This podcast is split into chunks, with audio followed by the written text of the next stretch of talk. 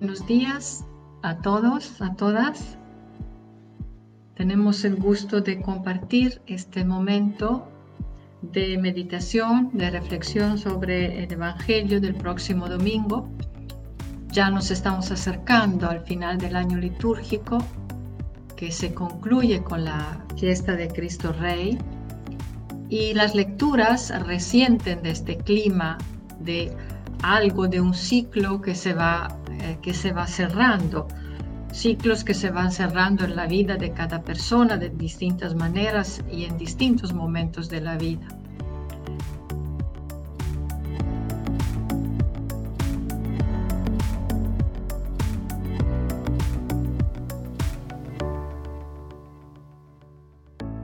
Y Mateo pone, como les recordaba la vez pasada, una serie de parábolas que preceden la que eh, es llamada la pasión, la pasión de Jesús. Y son parábolas que eh, tienen todos, todas este matiz de un tiempo de espera eh, en que el dueño, el rey, el personaje de la parábola tarda en llegar o bien se ausenta y deja a, a los siervos, a, a algunas personas deja una tarea, deja una encomienda.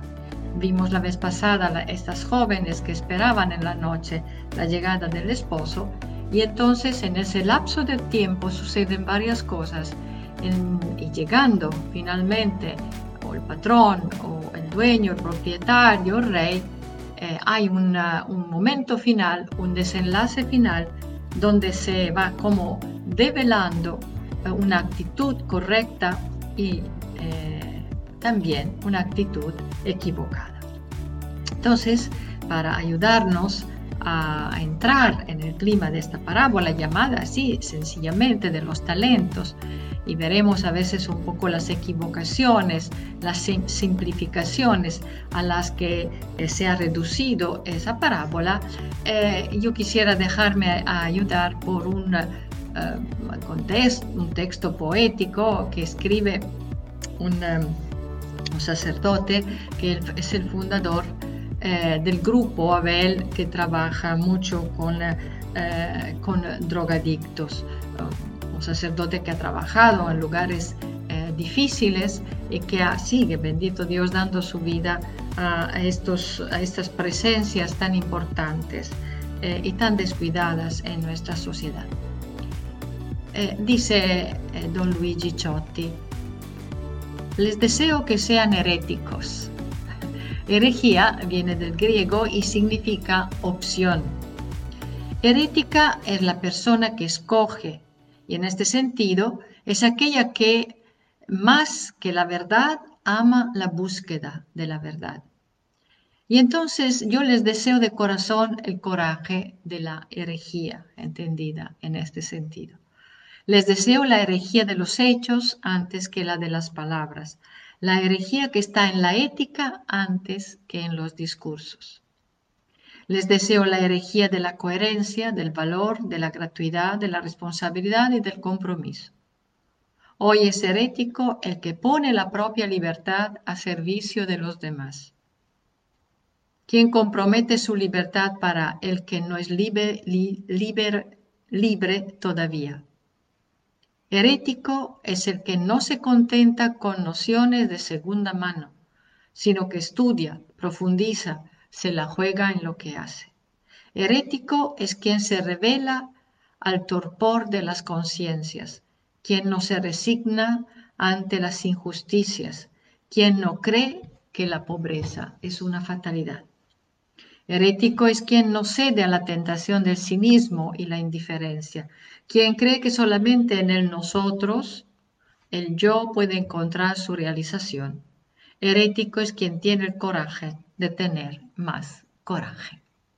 Entonces, según la acepción griega, herético, eh, la herejía es la opción, es la elección que se hace. Obviamente hay elecciones equivocadas, eh, como bien podemos imaginar.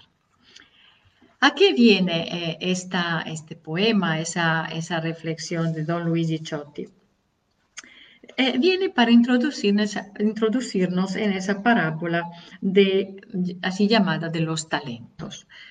También Lucas tiene esa parábola, pero si tendrán tiempo, la tienen en el capítulo, capítulo 19, mientras nosotros ahora estamos en el capítulo 25 de Mateo, si la van a confrontar, se darán cuenta que está mucho más simplificada la versión de Lucas. Y sobre todo, digamos, acorta mucho la parte final del famoso siervo, del tercer siervo, que había enterrado el talento y que entonces en Mateo recibe una reprimenda bastante dura, bastante fuerte, cosa que en Lucas se ve mucho más difuminado. La parábola, la narración es bastante sencilla, eh, lineal, eh, no implica grandes dificultades para su comprensión, digamos, literal. Eh, resulta un poquito más complicado entrar dentro en el sentido más profundo, o mejor dicho, y pido disculpa por esta afirmación, en, en unos sentidos más profundos, porque sabemos que la palabra, y lo demuestra este texto, la palabra de Dios tiene, como dicen los rabinos, 70 rostros, 70 significados. Y el número 71 es el que le damos nosotros. ¿Qué sucede en esa parábola? Es también eh, es semejante a, recordemos que así había empezado la parábola de las vírgenes eh, prudentes, previdentes, y eh, de contra, en contrario, las vírgenes que eran imprudentes, que eran necias el reino de los cielos es parecido, es semejante a. Aquí el protagonista es un hombre, un hombre que se ausenta, se va. ¿eh? Ven que es un rasgo que ya hemos encontrado. Este, eh, veremos que la, identidad de este, de este hombre se va un poco dibujando con mayor claridad llama a sus siervos. Entonces, uno que tiene siervos no es eh, un pobre, obviamente. Y les encomienda su hacienda. Entonces, eh, es un terrateniente, es un rico, es uno que tiene propiedad, es una hacienda, no la posee uno cualquiera. Ahora, eh, a cada uno de, los, de estos tres siervos, ven que las parábolas tienen pocos personajes, no, la trama no es muy compleja, ¿eh? a cada uno le da una cantidad de talentos. Ahora aquí eh, resulta un poco difícil en la actualidad captar el, el valor real de estos talentos. El talento era una moneda, pero saben que en aquel entonces el valor de las monedas dependía del metal eh, y del peso eh, que tenía la moneda. Entonces, más precioso era el metal, más pesada estaba la moneda, obviamente más grande era su valor. Ahora, así, eh, con seguridad no se sabe así con exactitud, digamos, cuánto, a qué correspondía exactamente un talento, pero más o menos eran como correspondía a la cantidad de 34 kilos de eh, metal precioso, fuera plata, fuera oro, que eran los metales más preciosos en aquel tiempo. Entonces es una cantidad enorme, increíble. Entonces no es cualquier cosa, a veces entonces, un talento, ¿no? una monedita, no, no, no, es una cantidad relevante. Tanto que el que recibirá cinco talentos, saquemos la cuenta, recibe nada menos que la cantidad de 170 eh, kilos de oro o de plata. Riquísimo, es un valor verdaderamente eh, importante. Ahora, eh, en sí, ese confiar estos bienes a los siervos no era del todo fuera de la realidad. Hoy nosotros en la actualidad sí batallamos para imaginar una situación parecida, pero en aquel tiempo no, porque porque eh, sucedía a menudo que los patrones se ausentaran. Entonces tenían como mayordomos, tenían como eh, siervos que hacían las funciones del patrón. Que los dejaba al frente de la hacienda. Entonces, eh, digamos, lo que hace ese patrón, si bien, si bien eh, podía ser en aquel tiempo mm, posible, pronto nos damos cuenta que se sale de la realidad, empieza a introducir algunos elementos que ya no, ya no es una historia cualquiera, ya no está contando algo que era común y corriente. Em, quisiera quedarme un ratito sobre estos famosos em, cantidad que entrega. ¿Por qué? ¿Por qué? Porque normalmente se les ha interpretado, a mi manera, de una forma reductiva, eh, el talento como las cualidades que, naturales, espirituales, eh, que eh, cada uno hereda al nacer. Se suele decir, sobre todo en los ambientes, religiosos, es una persona que tiene muchos talentos. Es decir, es capaz de muchas cosas, es una monedita de oro en pocas palabras. Es decir, tiene cualidades de carácter, tiene cualidades de capacidades, es una persona, eh, digamos, eh, muy, muy bien eh, equipada desde el punto de vista de, de sus capacidades. No, no, no va por ahí, porque mm, si fuera así, eh, se estropea inmediatamente el sentido, no salen, no, no, se entiende eh, el desenlace final, no se entiende el porqué de la alabanza después que hace el patrón a su regreso. No se trata de dones naturales. Y la idea no es, pues, si tú has recibido una, capacidad, supongamos, para eh, cocinar y eres una buena cocinera, pues entonces Dios te ha dado este don, este talento, pues tú tienes que trabajarlo, tienes que ponerlo a servicio de los demás esto siempre es una buena cosa, por supuesto, ¿no? Eh, y, con eso tenemos. No, porque es la cantidad que a nosotros nos dejan pasmados y abre eh, eh, interrogantes. Si nosotros salimos de, lo que pudiera ser la realidad y vamos hacia la metáfora, hasta el símbolo, nosotros nos damos cuenta de, inmediato que mm, ¿Qué, es lo que deja Dios? ¿Qué es lo que nos deja Dios en ausencia? en su ausencia, porque es esta la realidad de la vida. Nosotros estamos viviendo el tiempo de la ausencia. Es decir, a Dios no lo vemos, Dios no está.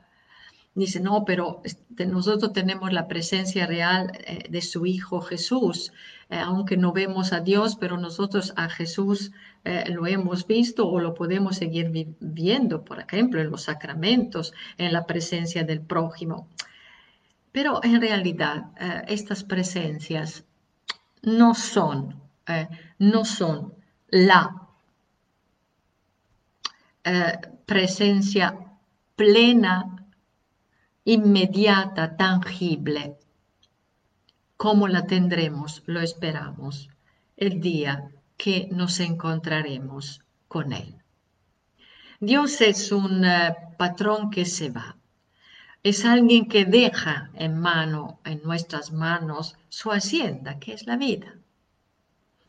Eh, los talentos en realidad podrían ser todo lo que Dios nos ha dado como, como signo como signo de, una presencia que es de todas maneras parcial. Entonces es incalculable.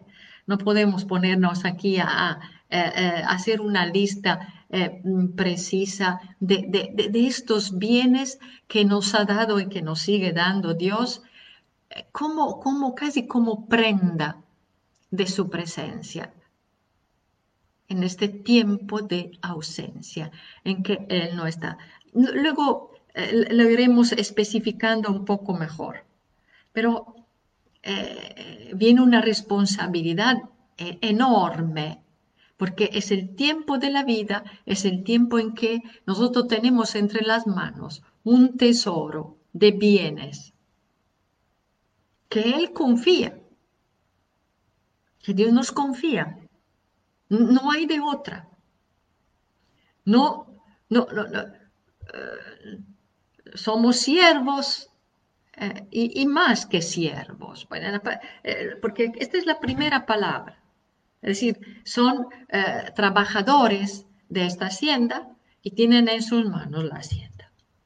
Bien, él se va, deja esta enorme responsabilidad, este enorme tesoro en, mano, en manos de estos siervos y aquí sucede algo, algo que rompe lo que eh, eh, nosotros si hubiéramos escrito una narración, un cuento, eh, teniendo estos elementos, probablemente hubiéramos hecho lo que los mismos rabinos recomiendan cuando se tiene un tesoro.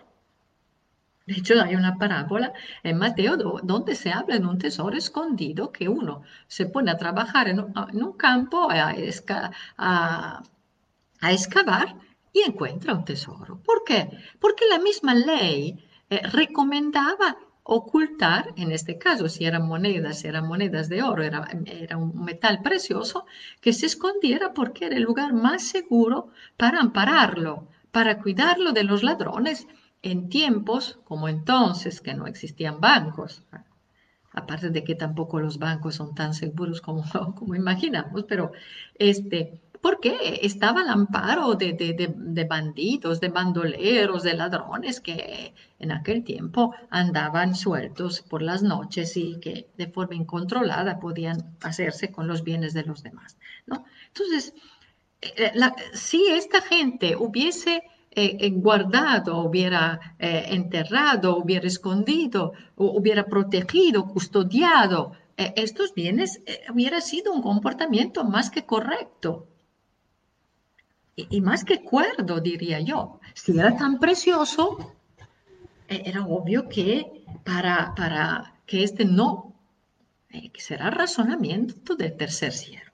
En realidad, algo viene a, a, romper este equilibrio aparente, tranquilo, este desarrollo eh, obvio. ¿Por qué? Porque los primeros dos siervos, digamos primeros porque son los, eh, en este sentido, eh, hacen dos cosas, hacen una cosa parecida.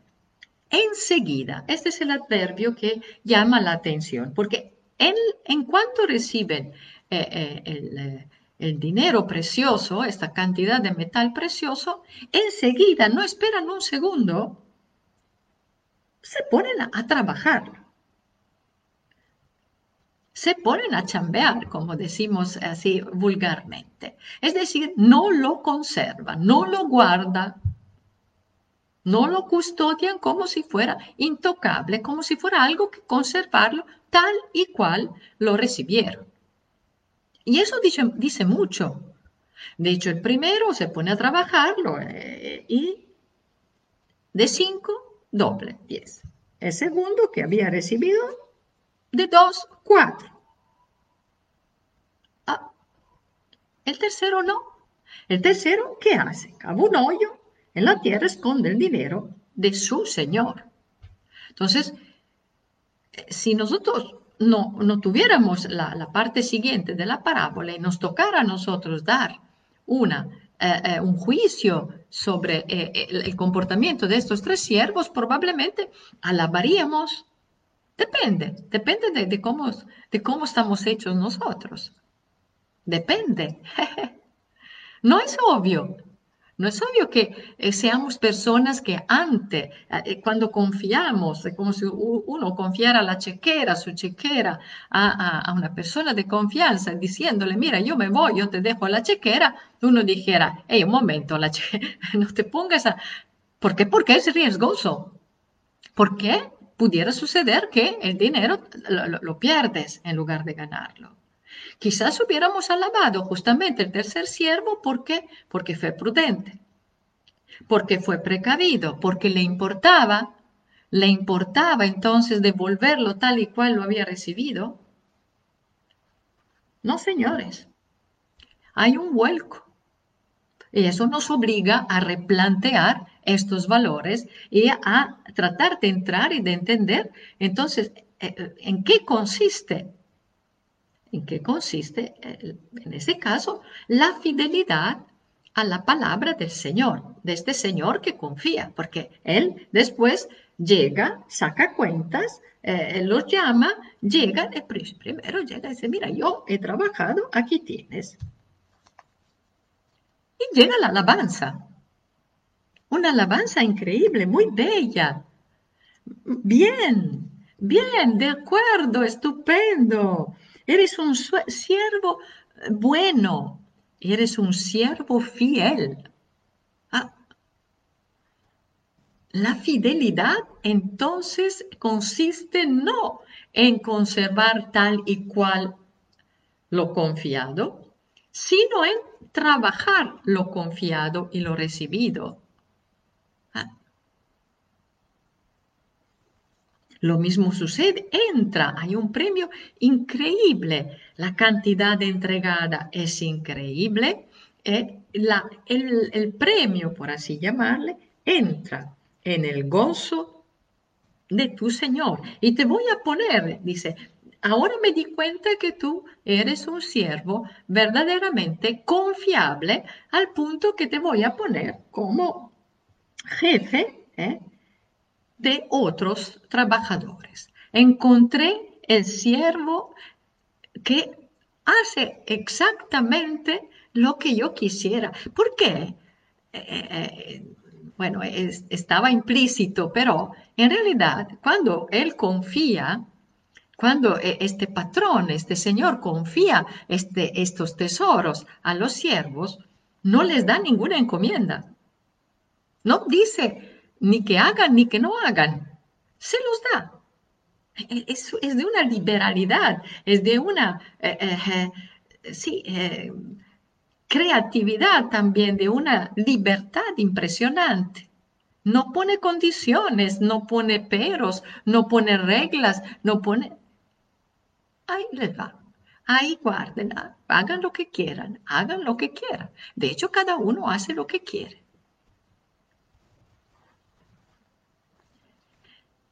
Los dos primeros se repite el esquema, por eso que eh, siempre hay casi siempre tres personajes, dos o tres, de forma que se, eh, eh, se insiste, se, se, pone más de manifiesto el, el, gozo de este señor que se encuentra, había confiado cinco más dos, siete talentos, al final se encuentra con una ganancia que rebasa con mucho eh, eh, redobla, redobla su, su, patrimonio, su patrimonio.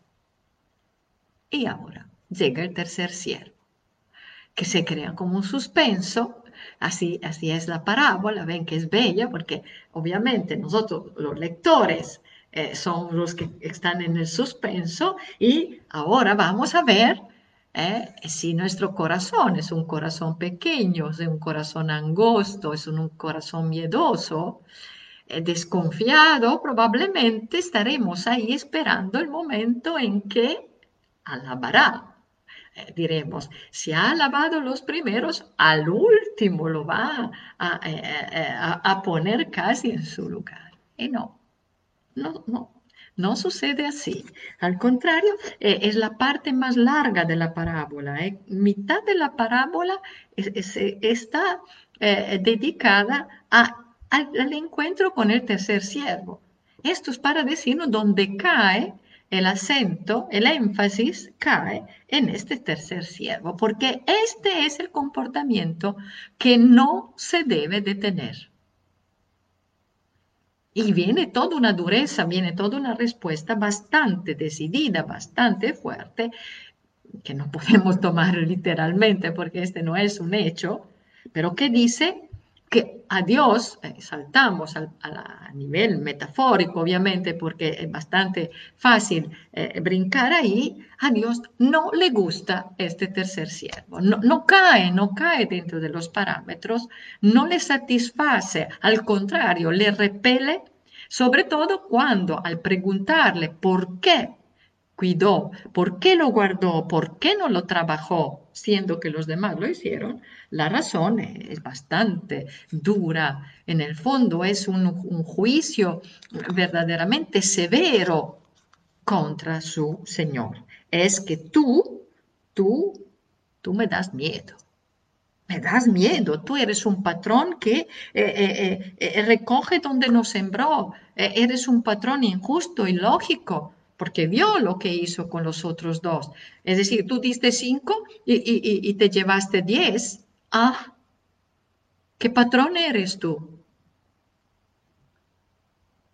Yo me precaví, sabiendo que tú eres un hombre aprovechado, eres un hombre malo. Dice, eres un hombre duro, perdón, no malo, duro, duro. Tú eres un hombre duro, eres un hombre exigente, no, no, no, no. Entonces, ante esta visión de un Dios duro, exigente, que quiere que los bienes que nos ha entregado se les devuelvan tal y cual, entonces, como custodiar, protegidos, sin eh, arriesgar nada de nuestra parte, es obvio que la, la única actitud es devolver lo recibido. No, Dice, malo, eres malo tú, perezoso. Porque si sabías que yo cosecho donde no he sembrado, ¿por qué ni, ni siquiera, ni siquiera fuiste a los banqueros? Ven cómo, insiste, ven el énfasis sobre esto, sobre el no, no, ni siquiera fuiste. Entonces este este señor quería un fruto, quería que este se despabilara, quería que se moviera, quería que no dejara las cosas como las encontró. Y al final viene eh, eh, esta conclusión dramática, quítenles, quítenle hasta lo que tiene, porque ¿qué hace con lo que tiene si no lo trabaja? Quítenlo y denlo, y denlo a los demás, ¿no? Y a él le echenlo las tinieblas. De nuevo, no, no podemos pensar, ah, entonces era un patrón, de verdad era un patrón malo. No, e, e, esta es la obvia conclusión para quien consideró a su Señor con estos ojos eh, eh, severos, exigentes eh, de un cobrador de impuestos, entonces como tal, como tal, recibe lo que dio. Yo quisiera dar un pasito atrás porque, digamos, esa es un poco la trama y, queda un poco pendiente. Que, ¿Qué podría ser? Les dije que son muchos los bienes que hemos recibido y que Dios nos ha confiado. Em, pero, pero mm, yo me siento como con la osadía de, imaginar eh, que entre estos bienes hay unos bienes eh, mm, prioritarios. Claro, la vida, eh, todo lo creado, el aire, el mundo, mm, son bienes. Eh, pero San Jerónimo, eh, que era aparte de, muy corajudo, eh, que dio toda su vida al estudio de la palabra, llegó a decir que ese, ese, ese tesoro, ese dinero confiado, era la misma palabra de Dios. Comentando justamente a, a, Mateo, dice Jerónimo, la palabra del Señor es pura, es plata refinada en el fuego, templado en la tierra, purificada, purificado siete veces. ¿Mm? Lo toma del Salmo 12 esta, eh, esta frase. Eh, la palabra del Señor es pura, es como plata en el crisol que se le refinó, que se le quitaron todas las impurezas, eh, como sucede en los metales, y queda, como sucede, por ejemplo, en el oro, ¿no? Los famosos quilates, hay oro más puro y oro que está mezclado con, eh, con otros metales. Eh, entonces no, no, tiene la misma consistencia, no, no tiene el mismo valor. Bien. Y si lo pensamos, tiene, tiene un cierto sentido, cobra sentido esta parábola, porque no es tan genérica como imaginaríamos. ¿Qué, es lo que nos deja, que nos ha dejado eh, Dios como prenda, como signo de su presencia parcial, si no es ante todo el hecho que ha hablado con nosotros? Ha hablado, ha hablado con, eh, con eh, personas de carne y hueso, con quien, a, los cuales ha manifestado su, su, querer, ha manifestado su voluntad.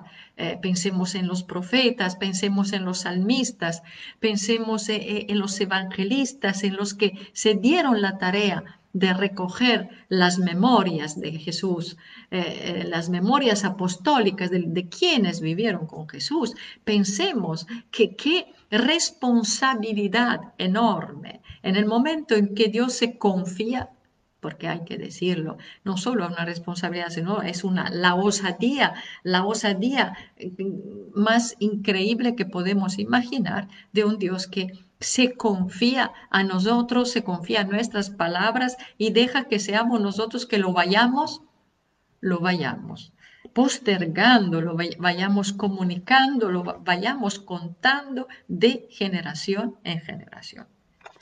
Tanto que eh, eh, es una frase que se ha hecho bastante...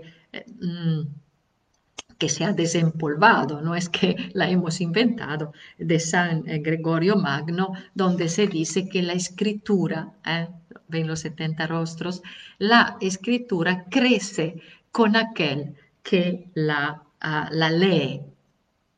Eh, entonces, no es un tesoro muerto, no es un bien ante todo que eh, recibir eh, intocable, que poner dentro de una custodia, eh, queramos de oro, de, plata, de todas las piedras preciosas del mundo, intocable, que no se puede de ninguna manera. Entonces, aquí, si, si queremos, entra lo que es la idea de tradición, que significa postergar de generación en generación la palabra del Señor. Ahora, es cierto que nosotros no podemos añadir, como dirá el Apocalipsis, no podemos añadir palabra. El canon ha definido que es postergable, no podemos modificar. Entonces es cierto que también hay algo recibido, pero no es cierto que el sentido de lo que hemos recibido estaba claro en un principio, estaba totalmente eh, eh, desplegado, eh, entendible, y que entonces a, los creyentes no les quedara más que como un depósito, si vamos a leer, a ciertas cartas llamadas deuteropaulinas, es decir, no escritas directamente por Pablo, que son cartas más tardías, donde se encuentra esta palabra, te, he confiado el depósito. Y tú, ¿eh? y tú, Tito, este depósito lo tienes que transmitir tal y cual a, los demás, a, postergarlo. y, estas, estas preguntas, eh, esta tarea, eh, por eso es una parábola muy importante, es la tarea que tenemos hoy. ¿Y, cuántos, eh, no, eh, cuántos choques no hay dentro de la misma iglesia eh, justamente porque se consideran algo recibido intocable, palabras cuyo sentido es único, definido de una vez para siempre, que esto no es cierto. Si bien, entonces, el, escriba al, al, que se compara Mateo el sabio escriba que sabe sacar de su tesoro cosas nuevas y solo después cosas antiguas. Este es el, verdadero discípulo, el escriba, entonces el, siervo que ha recibido eh, el bien más preciado de su Señor, que es su palabra. Bien, el sentido de esta palabra es un sentido que va, que se ha de ahondar, que se ha de trabajar, que se ha de poner en círculo. ¿Por qué? ¿Por qué? Esto atañe a nuestra vida. Entonces, que la escritura crezca no es un ejercicio intelectual, estético, así doctrinal. Es para que nos ayude a nosotros a encontrar un sentido más pleno para nuestras vidas. Eso es. Entonces, ven, eh, este esfuerzo que hacemos cada miércoles de acercarnos lo más posible, de entrar lo más posible, no es un ejercicio académico, no quiere serlo, no quiere serlo de ninguna manera, aunque tiene una parte obviamente también académica, porque si no se estudia no se entiende tampoco. No es algo que así que mágicamente abriendo una palabra, y, esto a veces lo pretendemos, abrimos y de allí esta es la palabra que Dios me dice a mí hoy, y lo que salga, salga. ¿Cuántas veces no hemos escuchado, hasta eh, con dolor, explicaciones de la palabra de Dios dadas de esta forma? Así como, eh, según lo que me, Dios me da a entender. Bien, si uno no tiene más, pues, está bien, pero el Señor es muy claro. Si no has trabajado esto que has recibido, pues recibirás en razón de lo que has trabajado. Si no has entendido, pues nadie te va a culpabilizar.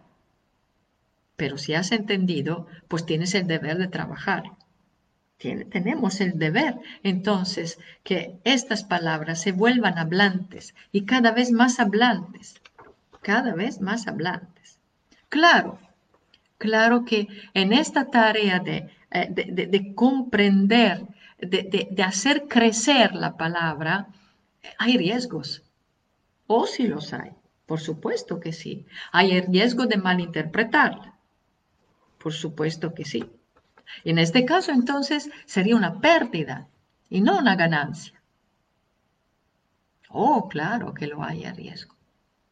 Pero no menos, no menor e, ese riesgo de quien se quede estancado en un sentido fijo, intocable, dogmático, que no permite y, y que da entonces por asentado que en el momento en que se transmitieron, en aquel mismo momento, todo estaba completamente develado, completamente claro y completamente entendible lo cual nosotros sabemos que no es cierto. Porque cuántas veces en los mismos evangelios nosotros nos toparemos, bendito Dios, con la incomprensión misma de los discípulos que viven con Jesús, que no entienden lo que Jesús les dice y que Jesús se lo explica y una y otra vez y una y otra vez y algunas veces concluye, no se atrevieron a preguntar más o bien simplemente no habían entendido.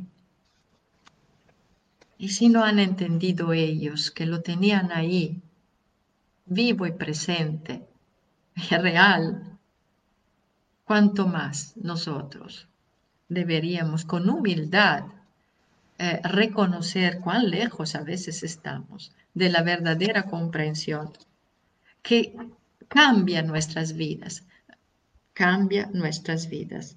Este es el sentido de los talentos trabajados.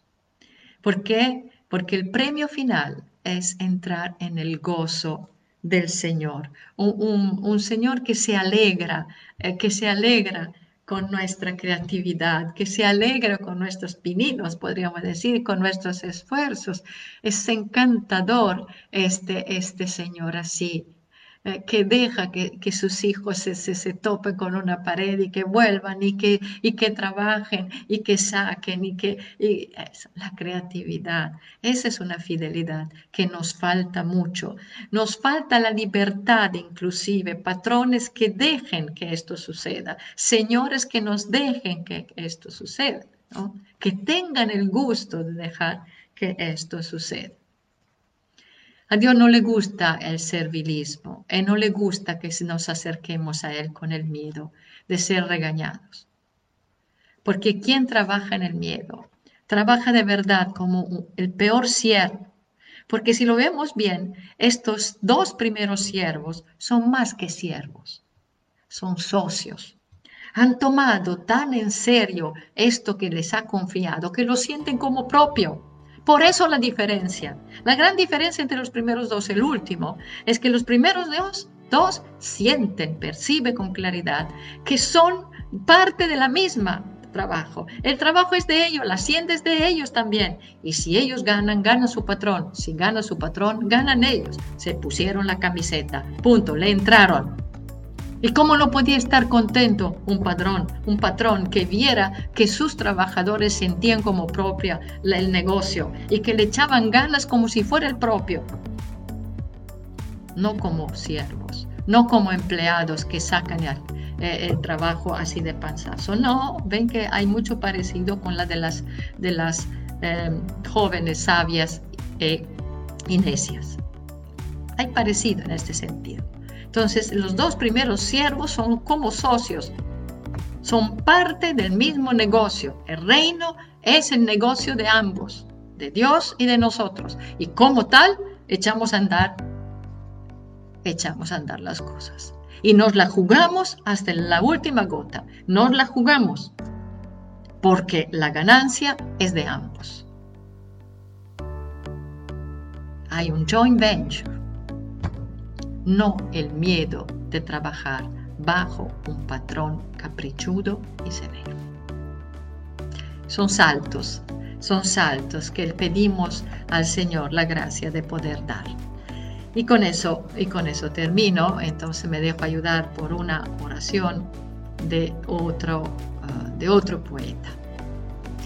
Abrigo ganas de ojos y de estupor por las cercas de piedra de los montes y persigo atrás en el tiempo fatiga y genio de quien en la vereda que bebe el cielo convocó una por una las piedras y dio con paciencia a la una y a la otra dignidad de pertenencia, gozo de florecer en el mosaico al aire libre. Abrigo ganas de ojos y estupor por ti, oh Dios, que vas convocando hojas de hierba y polvo de estrellas, fragor de torrentes, roces de viento, concierto de aves, ternura de mujeres y hombres tenaces, olores y colores, luces y sombras de infinitas tierras, en la cerca de piedra de la vereda que bebe el infinito del cielo. Fiesta de colores, fiesta de piedra, fiesta de, de, una cerca eh, donde quien la construyó se divirtió eh, en dejar a, cada una su belleza. Y así quiere Dios, que trabajemos en su reino y que lo sintamos como nuestro, al punto de que junto con Él nos la jugamos toda. Pues muchas gracias y esperemos con su ayuda vernos el próximo miércoles e irnos preparando al terminar de un año que nos ha, se nos ha regalado. Hasta pronto.